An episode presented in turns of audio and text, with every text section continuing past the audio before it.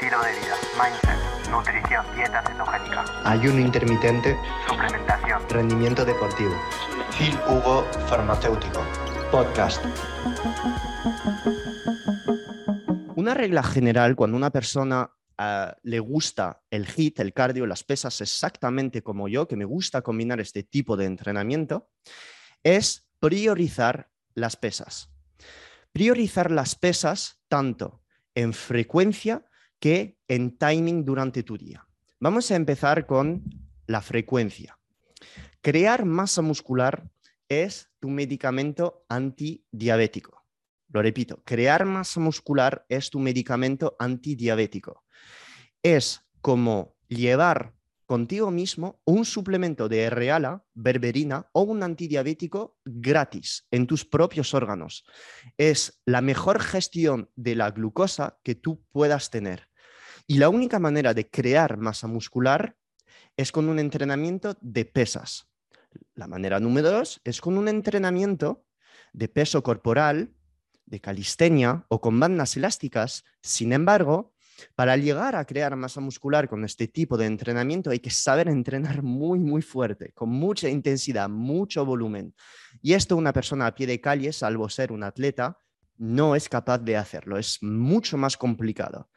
Es por ello que privilegiar en tu semana por lo menos tres o cuatro entrenamientos de pesas y para los principiantes que están aquí que no saben entrenar o no quieran entrenar, por lo menos hacer un mínimo de dos la parte de arriba, la parte de abajo, por lo menos.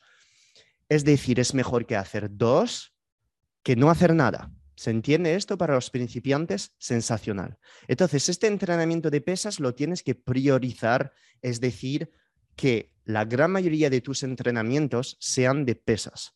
Si no quieres competir en culturismo, si no buscas eh, hacer fotos, sesiones de fotos y lo único que buscas es simplemente verte un mínimo estético, y que buscas las propiedades que te van a dar, que te va a dar el entrenamiento de pesas para tu salud o para tu ánimo, desde lejos puedes hacer una rutina full body. Y si no es una rutina full body, es una torso-pierna con dos días de parte de arriba, dos días de tren inferior. Y esto es como decir, ok, el lunes, martes hago dos entrenamientos y luego hago un día de descanso y jueves, viernes hago otros. Otra cosa que puedes hacer es también entreno lunes pesas, entreno miércoles pesas, entreno viernes pesas y entreno domingo pesas. Y luego dejas el lunes de descanso y cada vez dejas un día entre cada entrenamiento de pesas por si este entrenamiento de pesas sea muy demandante, hora y media, dos horas y que quieras pasar mucho tiempo en el gimnasio y que opinas que tienes que dejar un día de descanso entre cada entrenamiento. Pero tienes que ver este entrenamiento de pesas como la prioridad en tus entrenamientos. Porque este entrenamiento de pesas, a pesar de yo no ser doctor en CAFIDE ni en educación física, es lo que te va a permitir mejorar muchas otras cosas en tus demás entrenamientos, tanto que sea de HIT que de cardio. No estoy diciendo que un entrenamiento haciendo de fuerza, perdón, basado en ganar fuerza e hipertrofia, te haga ganar sí o sí cardio. Sin embargo, este músculo que vas a tener lo vas a usar para correr más rápido o para tener más cardio durante tus sesiones de HIT.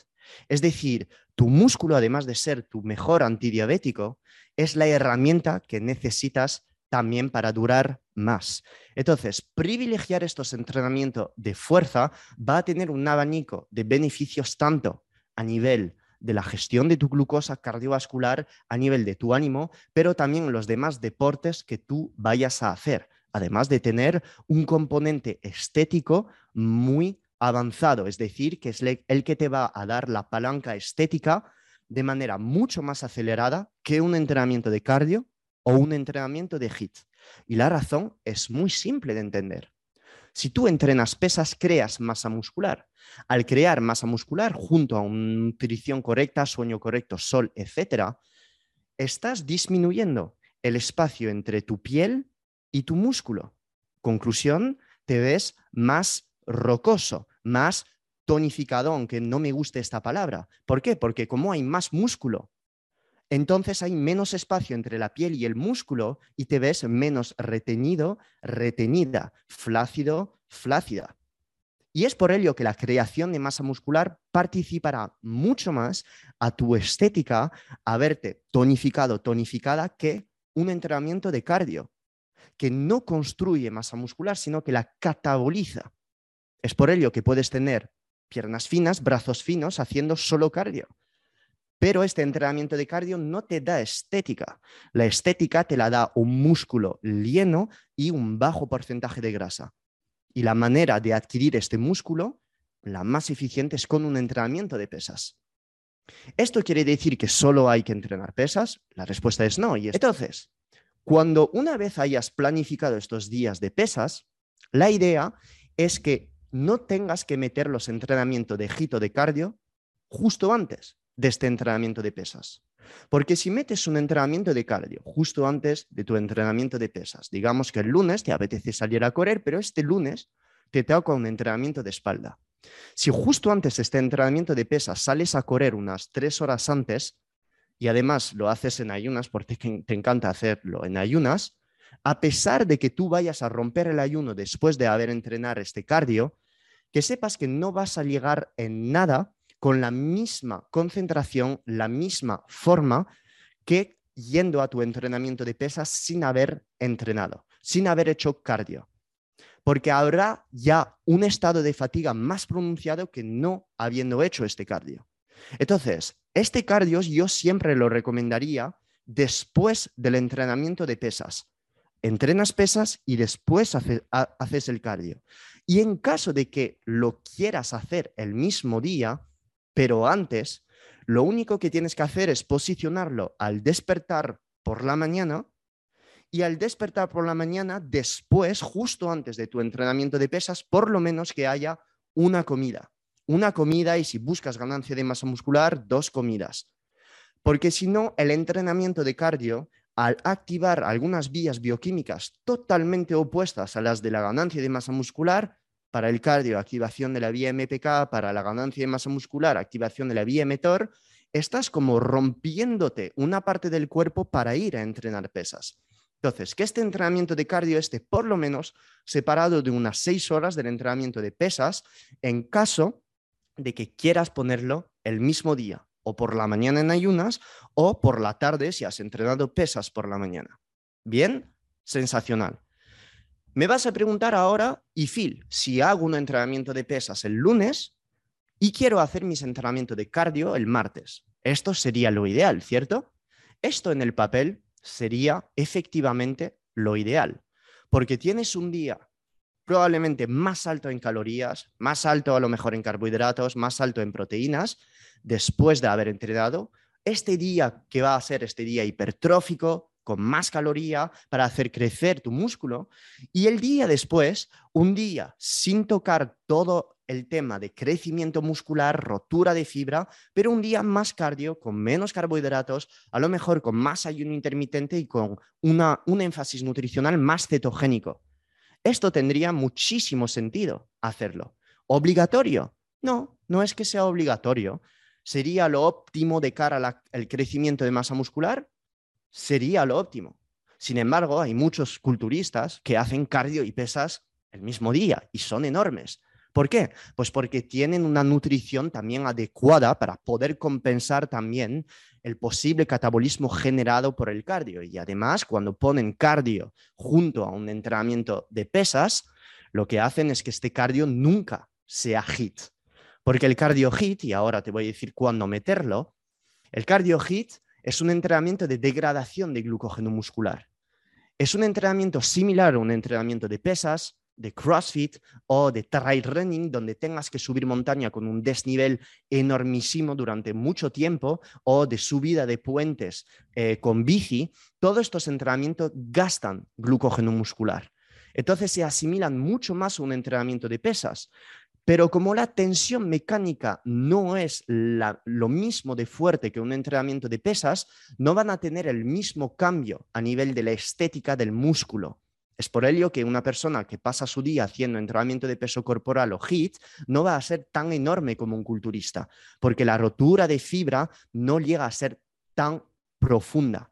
El entrenamiento de HIIT también, al contrario de un entrenamiento de pesas, te hace trabajar muchísimo más el cardio, cosa que no hace tanto el entrenamiento de pesas. Es por ello que posicionar un entrenamiento de HIIT el mismo día que un entrenamiento de pesas no tiene mucho sentido desde un punto de vista bioquímico y tendría muchísimo más sentido posicionar estos entrenamientos de HIIT los días donde no hagas pesas. Y me vas a decir, Phil, si entreno siete días pesas a la semana, pero quiero hacer HIIT. Bueno, pues si quieres hacer esto, la única manera de no joder la calidad de tu entrenamiento de fuerza es hacer estos HIIT post entrenamiento de pesas pero que sepas que haciendo HIT no vas a ayudar en nada después de tu entrenamiento de pesas a la síntesis proteica y al crecimiento de la masa muscular. En nada. Es decir, es como ir a ver el Madrid, al Bernabéu, te pones la camiseta del Madrid, estás ahí, yeah, yeah, Sergio Ramos, Sergio Ramos, aunque no ya no juega al Madrid, me da igual, y justo después te vas, te coges un avión hasta Barcelona y estás ahí, vamos Puyol, vamos Puyol. Es absurdo, porque con un entrenamiento estás generando unas adaptaciones y con otro estás generando otras completamente diferentes que pueden interferir negativamente sobre el primero. ¿Ok? Entonces, el HIT, a diferencia del cardio, es mucho más agresivo tanto para tu sistema nervioso que tu cápsula adrenal que un entrenamiento de cardio list que no me preocuparía que pongas 20, 30 minutos después de un entrenamiento de pesas, porque el cardiolis usa tejido adiposo.